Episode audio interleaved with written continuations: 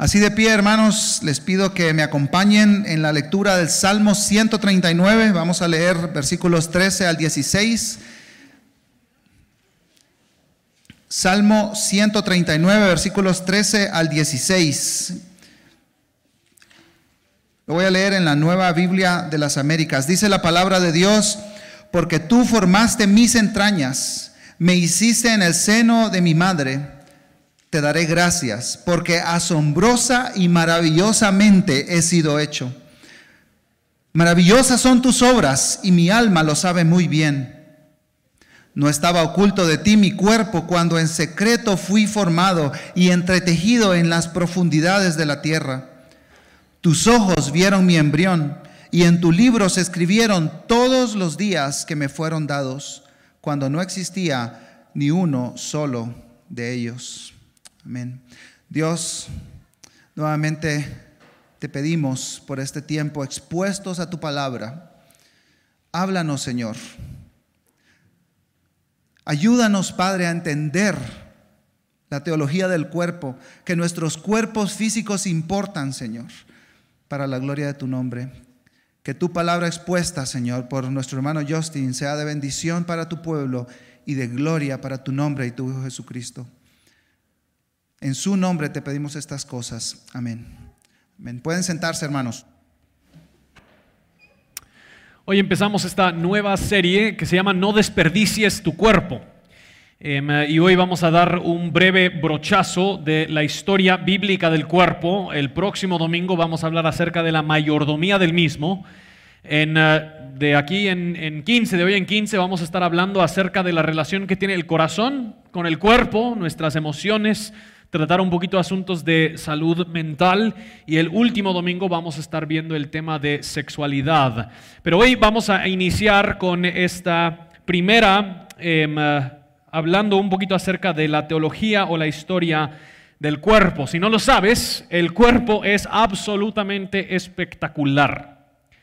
Es probablemente el pináculo de la creación de Dios. Muchos por siglos han llamado al cuerpo humano la máquina perfecta. No soy doctor, digo eso de, preámbulo, ¿verdad? Toda mi información acerca del cuerpo humano viene de nuestro querido amigo Google, así que si algo se equivocó fue Google, no fui yo. El cuerpo es un organismo compuesto por alrededor de 12 diferentes sistemas, cada uno tremendamente complejo, que funcionan en sintonía de forma coordinada e interdependiente sin que tú estés consciente de la mayoría de esto para que tú puedas estar sentado aquí escuchando lo que estás escuchando y viendo lo que estás viendo. Nuestro cerebro y el sistema nervioso es, eh, son más complejos y más poderosos que cualquier otra máquina creada en el universo, llevando miles de millones de mensajes al resto de tu cuerpo todos los días. Tu corazón late, moviendo sangre alrededor de tu cuerpo.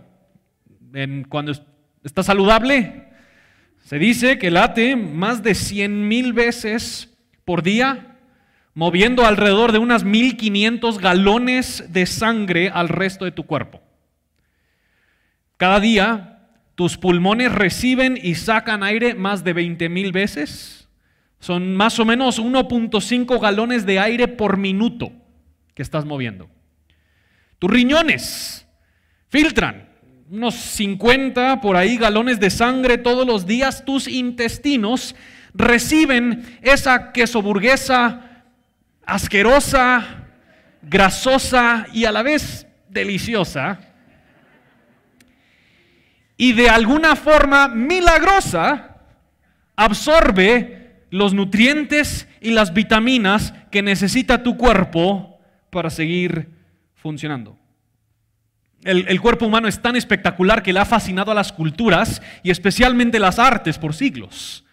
Recordamos eh, tal vez específicamente a los griegos y la cultura griega que ellos son reconocidos por haber hecho estas esculturas de el, humano, el cuerpo humano perfecto o idóneo y usualmente estaba jugando algún tipo de deporte. Hasta tal punto que hay otros artistas, especialmente ya en la época de Leonardo da Vinci, que fue la inspiración un poquito del diseño de nuestra serie, que él hizo los dibujos del hombre Vitruvio.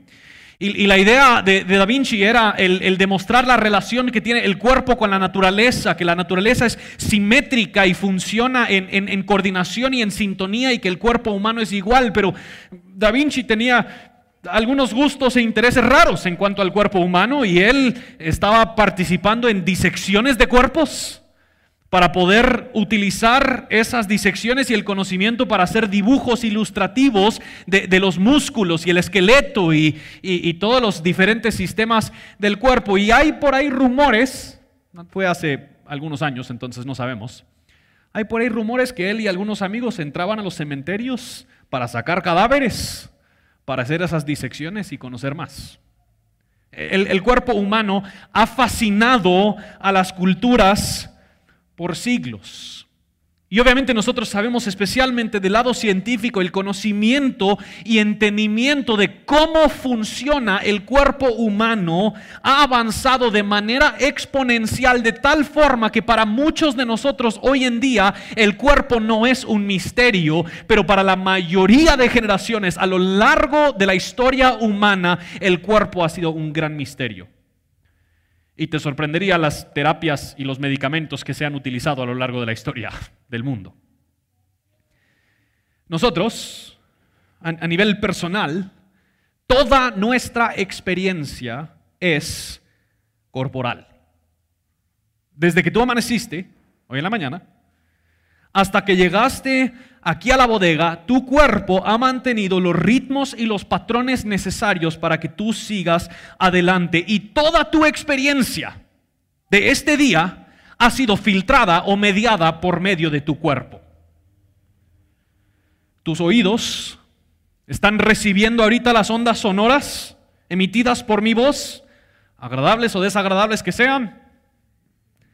Y, y tu cerebro está interpretando esos sonidos para que haga sentido las palabras que yo estoy hablando. Tus ojos están recibiendo en este momento mensajes de luz, de movimiento, de figura. Y tu cerebro está interpretando todo esto para que tengas la imagen del escenario y nosotros aquí enfrente. No hay ninguna experiencia humana que excluye el cuerpo. Como cristianos, nos encanta ponernos filosóficos al respecto. Que si somos tres partes, soy espíritu, alma y cuerpo, soy alma y cuerpo. Y hemos creado un montón de distinciones y un montón de divisiones que para la mayoría de nosotros en la realidad jamás las experimentamos. Lo que nosotros experimentamos en nuestro diario vivir es que todo lo almático lo experimentamos de forma corporal y todo lo corporal tiene efectos e impactos almáticos. Cuando tú estás feliz, por ejemplo, tu cerebro está siendo bañado de varios químicos. Cuando sufres, sufres en cuerpo. Te enfermas, te desanimas, te deprimes. Cuando alguien te demuestra afecto, cariño, reconocimiento, te mira y te pone atención, hay efectos, hay impactos corporales, hay impactos cerebrales. Cuando alguien te denigra, menosprecia, maltrata y especialmente abusa, hay efectos tremendamente corporales. No hay ninguna experiencia humana que no incluye al cuerpo. ¿Por qué entonces los cristianos hablamos tan poco del cuerpo. Tengo unas mis teorías. No son de conspiración, son de pastor, teorías de pastor, digamos. Tengo tres teorías que les quiero compartir. Primero, ¿por qué, ¿por qué no hablamos tanto del cuerpo? Primero, yo creo que porque nuestro cristianismo es más gnóstico que bíblico. El gnosticismo era un movimiento filosófico de los primeros siglos que básicamente tenía una preferencia para lo espiritual, lo inmaterial, y menospreciaba o rechazaba aquello que es físico o material. Para muchos gnósticos el cuerpo humano era algo desagradable, había cierto desdén, y el conocimiento filosófico y espiritual era mayor o mejor. Y en nuestro día, aunque no nos tachamos de gnósticos, no solemos ser tan diferentes. Solemos crear distinciones muy fuertes entre el alma y el cuerpo. Suponemos nosotros que el cuerpo le pertenece al mundo, pero el alma es de Dios. El cuerpo se va a deshacer, va a quedar atrás, realmente no importa. El alma es lo que realmente importa.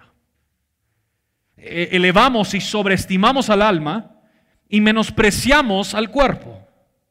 Y muchos cristianos, sinceramente, han tratado terriblemente a su propio cuerpo. Citamos versículos como es que eh, somos adoradores en espíritu. O el ejercicio físico aprovecha poco. Entonces comemos de manera desmedida y desordenada. Dormimos de manera desmedida y desordenada. No hacemos nada de ejercicio, no tenemos idea el estado en el que está nuestro cuerpo, porque pues creemos que eso se va a quedar atrás. Lo que realmente importa es el alma.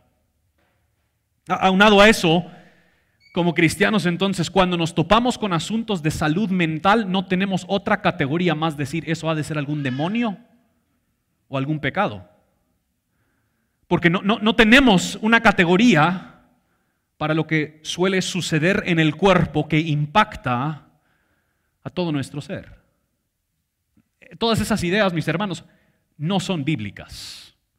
Eso es gnosticismo, no biblicismo. Ahora, yo creo que una segunda teoría de por qué nosotros no hablamos mucho del cuerpo es porque bíblicamente hemos confundido la palabra carne con la palabra cuerpo. Específicamente Pablo utiliza estos términos de diferentes maneras. La carne a lo largo del, Nuevo Testamento, en la mayoría, no en todas, pero en la mayoría de las instancias, se refiere a la naturaleza pecaminosa que por supuesto tiene efectos corporales, pero también tiene efectos almáticos. Antes de que tú y yo estamos en Cristo, somos carnales en alma y cuerpo. Y después de Cristo, estamos haciendo guerra contra la carne en alma y cuerpo. Pero la, tercera teoría de por qué no hablamos mucho del cuerpo es porque como cristianos solemos vivir muy confundidos ante los mensajes de la cultura popular. Eh, por, un lado, bueno, sinceramente la cultura popular no se decide, y no sé por qué le decimos cultura popular, porque no suele ser muy popular. O sea, hay un sinfín de opiniones al respecto. Pero la cultura popular, por un lado, si no te has dado cuenta, está obsesionada con el cuerpo. La vanidad y superficialidad abundan en los anuncios. Muchos de nosotros hemos estado en tiendas o andamos en la calle y vemos a personas hechas a imagen y semejanza de Dios que están utilizando su cuerpo para vender ciertos productos. El cuerpo, muchos dirían, determina nuestros deseos y deberíamos darle al cuerpo lo que el cuerpo quiere. Pero por otro lado, hay movimientos que rechazan al cuerpo o menosprecian al cuerpo. Algunos movimientos que hemos escuchado hablan de que personas están atrapadas en el cuerpo equivocado, dando a entender que su identidad está desligada de su experiencia corporal, que hay diferencias entre estas dos cosas. O tenemos todas las posibilidades futuras del metaverso. Ciudades y sociedades enteramente virtuales donde la realidad o la identidad corporal o material llega a estar en un segundo plano a comparación de nuestra identidad virtual, digital. Ahora todos ya estamos experimentando esto. Cada uno de nosotros tenemos una personalidad virtual o digital que luce diferente a, lo que somos de verdad en persona.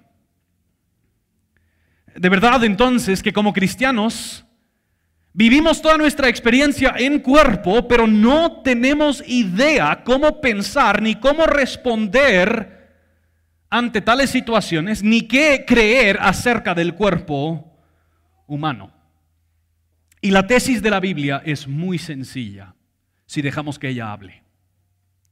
La, tesis de la Biblia dice, diría lo siguiente, el estado idóneo diseñado por Dios para el ser humano es vida en un cuerpo físico y material para toda la eternidad. El estado idóneo diseñado por Dios para el ser humano es vida en un cuerpo físico y material para toda la eternidad. Y se los quiero comprobar viendo la historia de la Biblia en los cuatro capítulos que hemos hablado antes aquí en Iglesia Reforma, creación, caída, redención y gloria, así demostrando la historia del cuerpo en las escrituras. Primero que nada, todos sabemos y entendemos que fuimos creados en cuerpos. Noten Génesis 1, 27 al 28. Dios creó al hombre a imagen suya, a imagen de Dios lo creó, varón y hembra los creó. Los bendijo y les dijo, sean fecundos y multiplíquense, llenen la tierra y sométanla, ejerzan dominio sobre los peces del mar, sobre las aves del cielo y sobre todo ser viviente que se mueve sobre la tierra. Hay muchas cosas que podríamos destacar aquí. Pero quiero empezar muy sencillamente afirmando que las escrituras sí nos dicen, varón y mujer, ambos son hechos a imagen y semejanza de Dios. Sé que afirmar eso puede ser contencioso hoy en día y de verdad no quiero generar contienda porque yo se los digo, yo creo que la iglesia ha manejado estos temas de sexualidad muchas veces de una forma pésima. Una forma prepotente o arrogante.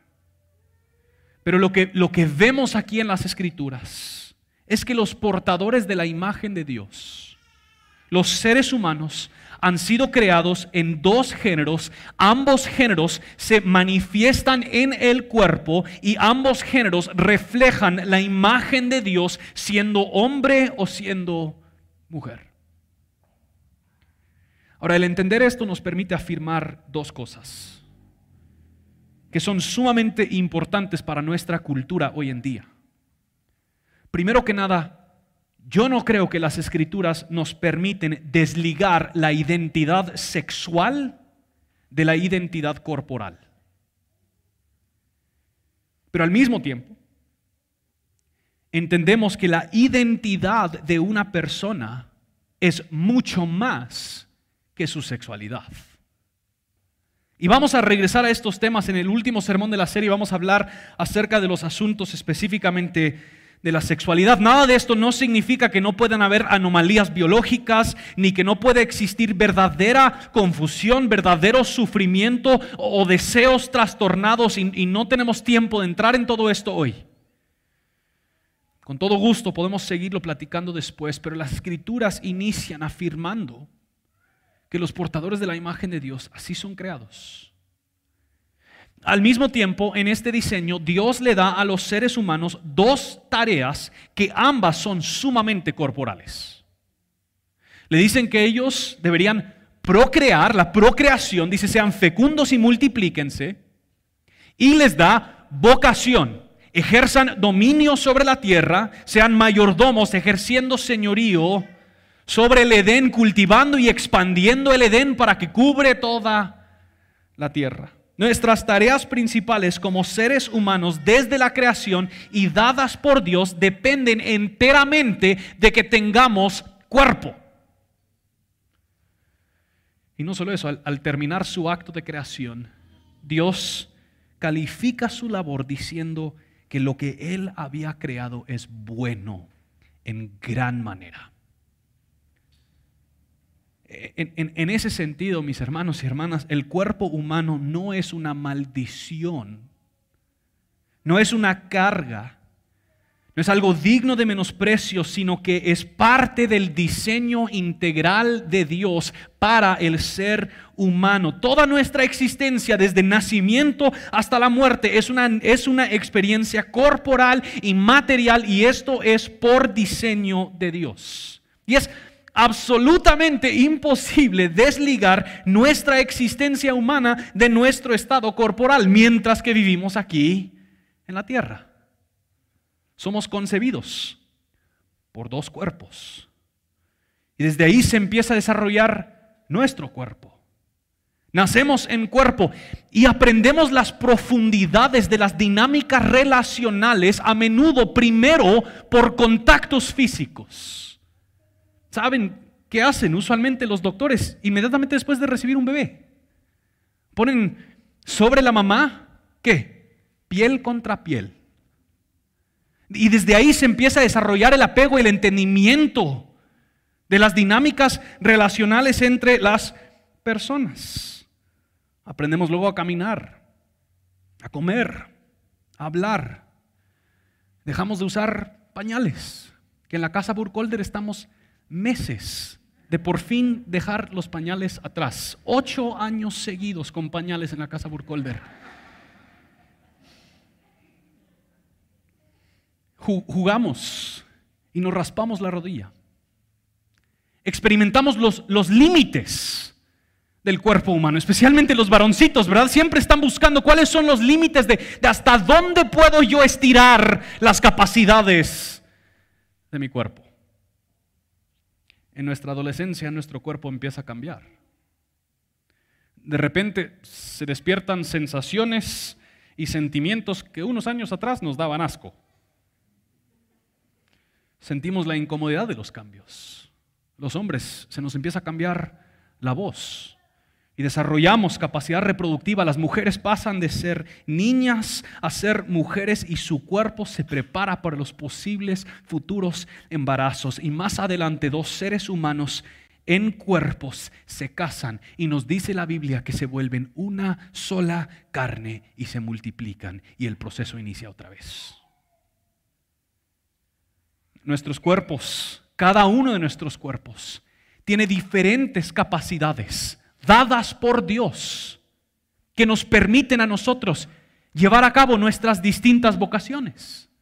Nuestras facultades las utilizamos en nuestro estudio durante el colegio y luego nosotros ponemos a trabajar con nuestras manos, con nuestras mentes, con nuestras habilidades y así ejercemos nosotros señorío sobre la creación todo lo que Dios le ha pedido a Adán y Eva, al ser humano hacer desde el huerto, depende de que su diseño sea un diseño corporal. Pero no, no solo implica esto que Dios de manera general ha diseñado cuerpos y que tiene unos millones de moldes y dice, bueno, para este le voy a dar este cuerpo y para este le voy a dar este cuerpo, sino que lo que el rey David está afirmando en el salmo que nosotros leímos es que cada cuerpo humano, Dios lo ha meticulosamente conocido y diseñado. Noten lo que dice, porque tú formaste mis entrañas.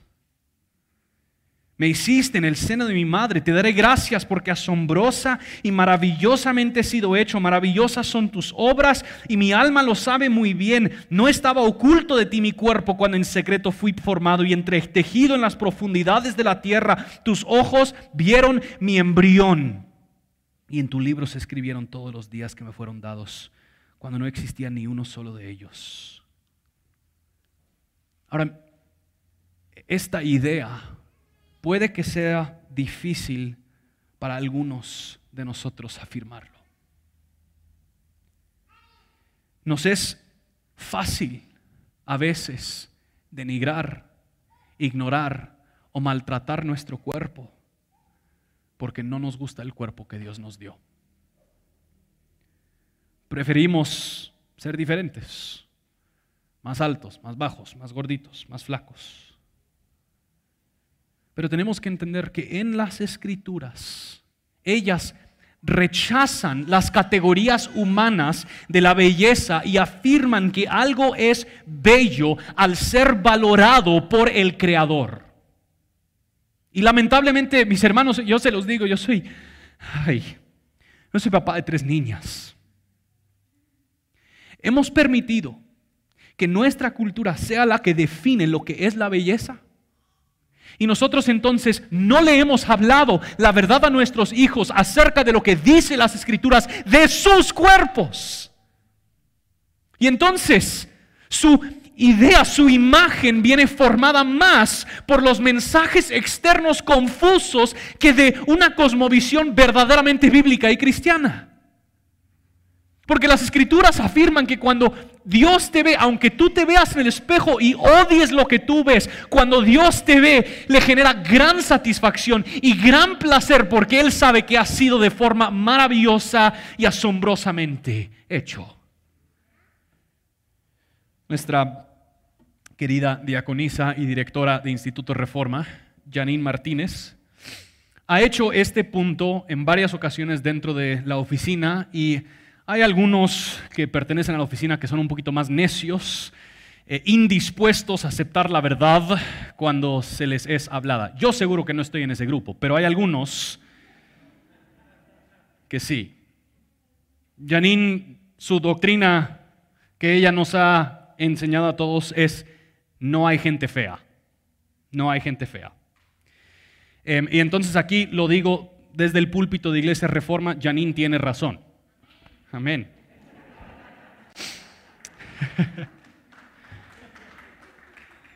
Dios ha creado al ser humano en cuerpo para ser portador de su imagen y cumplir con los propósitos dados por Él. El estado idóneo diseñado por Dios para el ser humano es la vida en un cuerpo físico y material para toda la eternidad.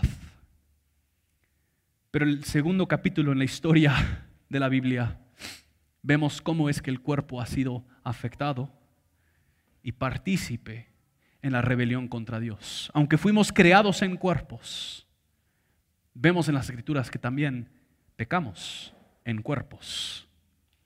En Génesis capítulo 3 vemos la historia de la serpiente tentando a Eva. Y es muy difícil considerar cómo es que todo este pecado se llevó a cabo sin sus cinco sentidos corporales. Nuestra rebeldía en contra de Dios ha sido sumamente corporal. Nos dice Génesis 3 que Eva vio que el árbol era agradable a los ojos, tomó el fruto y comió del fruto. Ahora, no, no dudo de que el pecado inició a nivel de su corazón, de sus deseos, pero esos deseos y esos amores la llevaron a rebelarse contra Dios en su cuerpo. Y lo interesante es ver los efectos corporales de ese mismo pecado. Nos dice versículo 7 de Génesis 3 que sus ojos fueron abiertos y se dieron cuenta que estaban desnudos. Cosieron hojas y delantales. Que los seres humanos por primera vez, por haberse rebelado en contra de Dios, sintieron de manera visceral y corporal la vergüenza y la vulnerabilidad de sus cuerpos.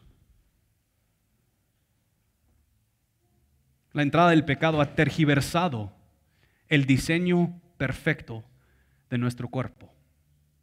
No, no lo ha pervertido por completo hasta tal punto donde lo incapacita pero sí lo ha tergiversado gravemente. Nuestros cuerpos son mortales, morirán, se enferman, se lastiman, se rompen, se deterioran a causa del pecado, nuestras facultades están afectadas, no pensamos correctamente, nuestro cerebro no funciona como debería.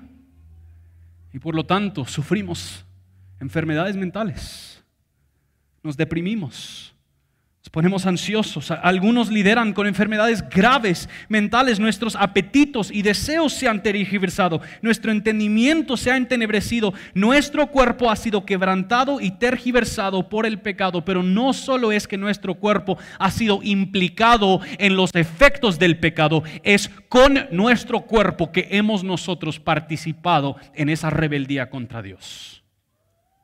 Noten cómo lo dice Pablo en Romanos 7, 5 porque mientras estábamos en la carne, las pasiones pecaminosas despertadas por la ley actuaban en los miembros de nuestro cuerpo a fin de llevar fruto para muerte. Es increíble lo implicado que es nuestro cuerpo en todo nuestro pecado. Si te enojas, ¿cómo lo expresas? De hecho, y hablaremos de las emociones más adelante, pero para muchos de nosotros nuestro primer, eh, nuestra primera experiencia con el enojo es biológico antes aún de que es consciente. Sentimos, estamos en el tráfico y algo se nos pasa y antes de que nosotros consideramos, ¿será que yo debería enojarme o no? Voy a enojarme. Nos enojamos. Y de ahí, usualmente, con nuestro cuerpo, le hacemos daño a otros violentamos, golpeamos, abusamos. ¿Qué tal el, robo? El asesinato, la denigración de otras personas con nuestras palabras, lo que vemos, lo que escuchamos, aún hasta para formar los pensamientos que tienes en tu mente, tu cerebro está participando en algún aspecto. Suponer que hay un aspecto inmaterial de nuestro pecado que está totalmente desligado y desintegrado de nuestro cuerpo físico no es como Dios nos ha diseñado. Bendecimos a Dios con nuestro cuerpo y pecamos contra Dios con nuestro cuerpo. Y algunos de nosotros, y me incluyo, hemos presentado nuestros cuerpos ante injusticia, iniquidad, lujuria, haciendo cosas con ellos que a cada uno de nosotros nos genera profunda vergüenza. Y lo hemos vivido en nuestros cuerpos. Y a veces hasta nuestros cuerpos cargan los mismos recuerdos de esa rebeldía. Noten lo que dice Pablo en Romanos 7, 21 al 23. Así que queriendo yo hacer el bien, hallo la ley de que el mal está presente en mí porque en el hombre interior me deleito con la ley de Dios, pero veo otra ley en los miembros de mi cuerpo que hace guerra contra la ley de mi mente y me hace prisionero de la ley del pecado que está en mis miembros. Por tanto, no reine, dice Romanos 6, 12, el 13, por tanto no reine el pecado en su cuerpo mortal para que ustedes no obedezcan a sus lujurias ni presenten los miembros de su cuerpo al pecado como instrumentos de iniquidad. Pablo está demostrando que la lucha contra el pecado no es simplemente una lucha almática, sino que es una lucha que presenta muy prácticamente aspectos en nuestro cuerpo. Aunque sepamos en teoría las cosas correctas, los apetitos corporales exponen a qué de verdad somos esclavos. El estado idóneo diseñado por Dios para el ser humano es una vida en un cuerpo físico, y material para la eternidad. Pero la entrada del pecado ha tergiversado, trastornado cómo funcionan nuestros cuerpos. Y es ahí donde Dios interviene e interviene de una forma tan maravillosa cuando tenemos una teología del cuerpo. ¿Qué hace Dios para responder ante la condición caída de los, de los humanos? Él asume para sí mismo un cuerpo. Dios en la segunda persona de la Trinidad es encarnado. El tercer paso en la historia del cuerpo en la Biblia es que nosotros somos redimidos por una obra corporal. Noten lo que dice el autor de Hebreos capítulo 2, 14 y 19, al 19. Así que por cuanto los hijos participan de carne y sangre, también Jesús participó de lo mismo para anular mediante la muerte el poder de aquel que tenía el poder de la muerte, es decir, el diablo, y librar a los que por el temor a la muerte están sujetos a esclavitud durante toda la vida, porque ciertamente no ayuda a los ángeles, sino que ayuda a la descendencia de Abraham. Por tanto, tenía que ser hecho semejante a sus hermanos en todo, a fin de que llegara a ser un sumo sacerdote misericordioso y fiel en las cosas que a Dios atañen, para hacer propiciación por los pecados del pueblo pues por cuanto él mismo fue tentado en el sufrimiento, es poderoso para socorrer a los que son tentados. Dios en Cristo asumió un cuerpo humano, vino y vivió entre nosotros, sufrió lo que nosotros sufrimos. Creo que es muy difícil a veces considerar este aspecto corporal de Jesús, pero las escrituras están llenas de abundantes afirmaciones de que nuestro Señor Jesús se cansó, tuvo hambre, tuvo sed, dormía, que Él experimentó vida en un cuerpo como tú y yo, solo sin pecado. La encarnación de Dios fue este próximo paso en, su creación y redención. Y, y, a la vez, a lo largo del ministerio de Jesús, nosotros vemos que Él se preocupó mucho por cuerpos. Muchos de los milagros que Jesús hizo tenían que ver con cuerpos. Él sanaba a los que estaban enfermos. Le daba vista a los que estaban ciegos. Multiplicó pan y peces para los que tenían hambre. Pero vemos que lo que dice el autor en Hebreos 2, su razón para encarnarse era para asumir en su cuerpo la propiciación de nuestros pecados. Él participó de nuestra carne y nuestra sangre, se hizo semejante a nosotros para pagar de manera corporal por nuestro pecado. Sabemos que Jesús sufrió en la cruz una, una muerte vil, violenta, horrorosa. Si en ningún momento has entrado ahí al internet para leer qué sucede en un cuerpo humano cuando es crucificado, lo puedes hacer, te doy una advertencia, puede que genera náuseas. Su muerte fue vil, horrorosa, violenta, corporal. Pero no solo eso, noten lo que afirma el apóstol Pedro. En 1 Pedro 2, 24 dice, Él mismo llevó nuestros pecados que en su cuerpo. Fue el pecado cometido en nuestros cuerpos que llevó al verbo encarnado, Cristo Jesús, a que Él sufriera una tortura y muerte corporal. Jesús mismo le dice a sus discípulos la noche en que Él va a ser entregado cuando instituye la Santa Cena, esto es mi cuerpo dado por ustedes. Noten Isaías 53, pero Él fue herido por nuestras transgresiones, molido por nuestras iniquidades. El castigo por nuestra paz cayó sobre Él. Él sufrió en su cuerpo lo que tú y yo merecíamos haber sufrido en el nuestro. Él recibió los golpes él sufrió los clavos, martillazos. Él vivió la vergüenza y la vulnerabilidad de estar colgado de una cruz desnudo ante poderes corruptos. Él cargó las llagas y las heridas causadas por nuestro pecado y lo cargó todo en un cuerpo. Pero no solo eso, lo hemos afirmado muchas veces sabemos que nuestro Señor Jesús luego resucitó de manera corporal. El, Jesús no regresó como fantasma o angelito, sino que Dios le dio vida a su cuerpo. Lo, lo renovó, lo levantó de entre los muertos.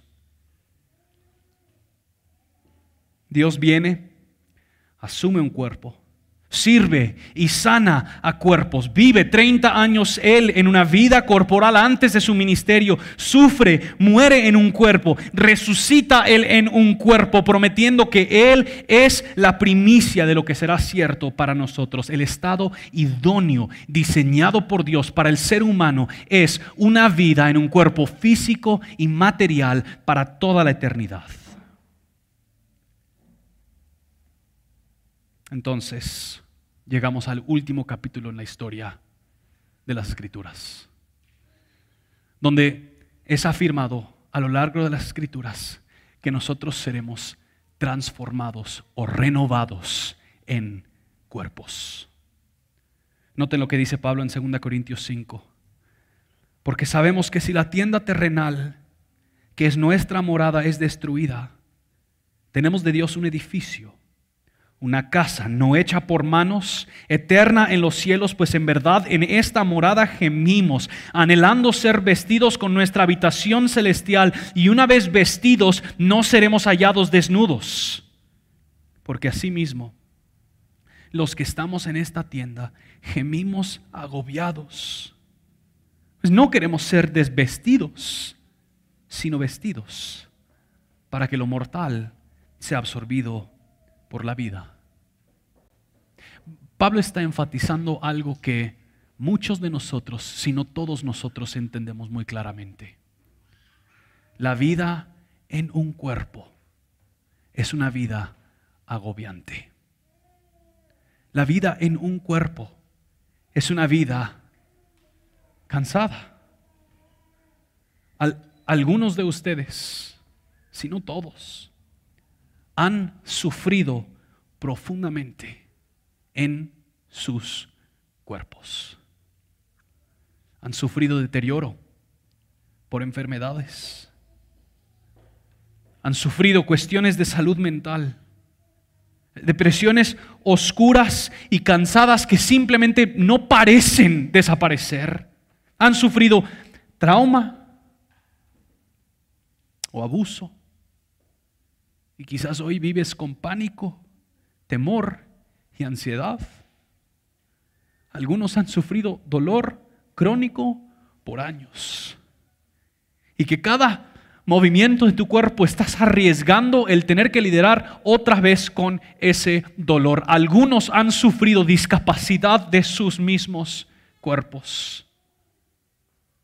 Algunos han tenido sus propios cuerpos maltratados o usados por otros sin tu propio permiso. Y quizás estás escuchando todo esto de que el cuerpo es diseño de Dios y lo único que te genera es rencor y frustración que tu cuerpo, en vez de ser bendición, de verdad se ha sentido como una maldición. Y te digo, este cuerpo Sí, maldito por el pecado. Es nuestra tienda integral, es parte de quien somos hoy. Pero quiero que sepas algo, no es como siempre será. Pablo dice, en Romanos 8, pues sabemos que la creación entera gime y sufre. Hasta ahora dolores de parto y no solo ella, sino que tú también, sino que también nosotros mismos, que tenemos las primicias del Espíritu, aún nosotros gemimos en nuestro interior, aguardando ansiosamente la adopción como hijos, que la redención de nuestro cuerpo.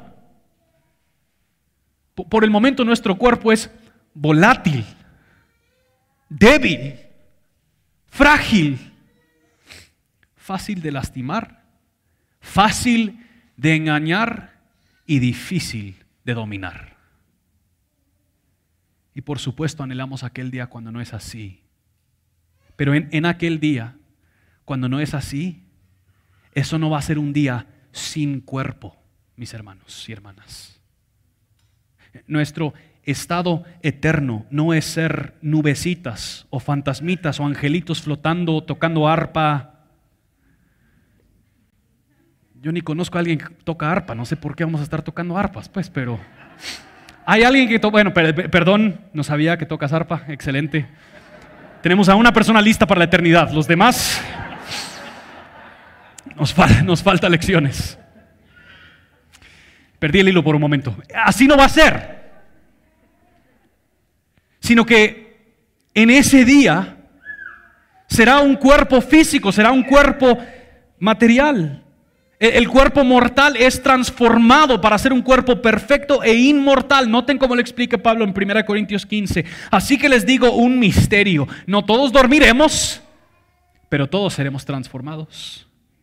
En un momento, en un abrir y cerrar de los ojos a la trompeta final, pues la trompeta sonará y los muertos resucitarán incorruptibles y nosotros seremos transformados porque es necesario que esto corruptible se vista de incorrupción y esto mortal se vista de inmortalidad.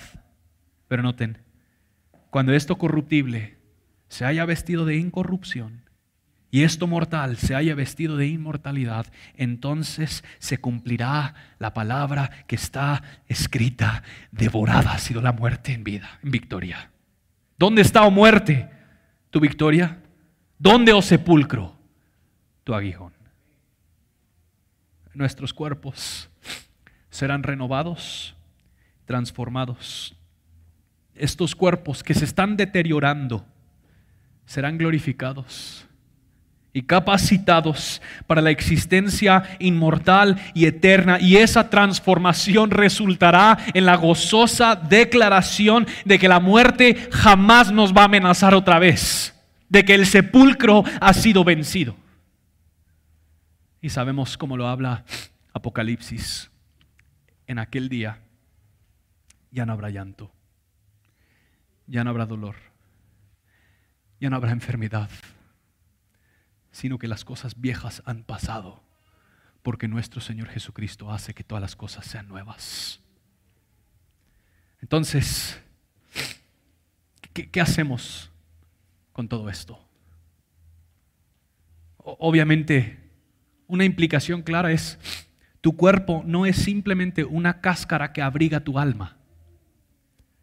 Tu cuerpo es integral a tu diseño humano. Fuiste creado en ese cuerpo, has pecado en ese cuerpo. Cristo en su cuerpo te ha redimido en ese cuerpo y tu cuerpo será renovado, resucitado, transformado. Pero ¿qué hacemos? Dos pasajes y con esto termino. 1 Corintios 6, 15, 19 al 20. Pablo dice, ¿no saben? que sus cuerpos son miembros de Cristo? ¿Tomaré acaso los miembros de Cristo y los haré miembros de una ramera? De ningún modo. ¿O no saben que su cuerpo es templo del Espíritu Santo que está en ustedes, el cual tienen de Dios y que ustedes no se pertenecen a sí mismos, porque han sido comprados por un precio? Por tanto, glorifiquen a Dios en su cuerpo y en su espíritu, los cuales son de Dios. O Romanos 12.1, por tanto, hermanos, les ruego por las misericordias de Dios que presenten sus cuerpos como sacrificio vivo y santo, aceptable a Dios, que es el culto racional de ustedes. Yo creo que hay varias preguntas que nos podemos hacer al ir terminando. ¿Cómo has estado tú viendo y usando el cuerpo que Dios te ha prestado? ¿Cómo has estado cuidando y atendiendo el cuerpo que Dios te ha prestado? ¿Lo has cuidado y atendido como si fuera parte integral de tu diseño? ¿O lo has menospreciado, maltratado, ignorado? ¿Lo has usado como un recurso que le pertenece a Dios? ¿O has vivido como si el cuerpo te pertenece a ti? Y, para algunas personas, el, ver como si el cuerpo te pertenece a ti mismo toma varias formas. Algunos eso se vuelve vanidad. Que todo se trata de cómo luce mi cuerpo. Y otros ha sido un menosprecio. Que no importa, simplemente es mi cuerpo sino que esto es un recurso dado por Dios. Yo no sé exactamente cómo hoy tú tienes que responder a lo que el Espíritu Santo ha estado haciendo en tu corazón.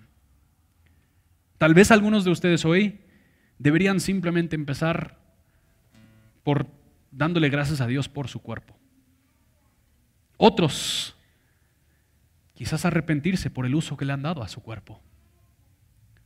Otros quizás deberían tomar la oportunidad de adorar a Dios para reconocer juntos con Él que son hechos de forma maravillosa y asombrosa. Y quizás otros tendrán que expresar un lamento ante Dios por el estado de su cuerpo, porque su cuerpo está debilitado, enfermo, y están añorando ese cuerpo renovado. No sé qué es lo que el Espíritu quiere que tú hagas. Te lo dejo a ti junto con Él. Pero pongámonos en pie alcemos nuestra voz y adoremos al Señor.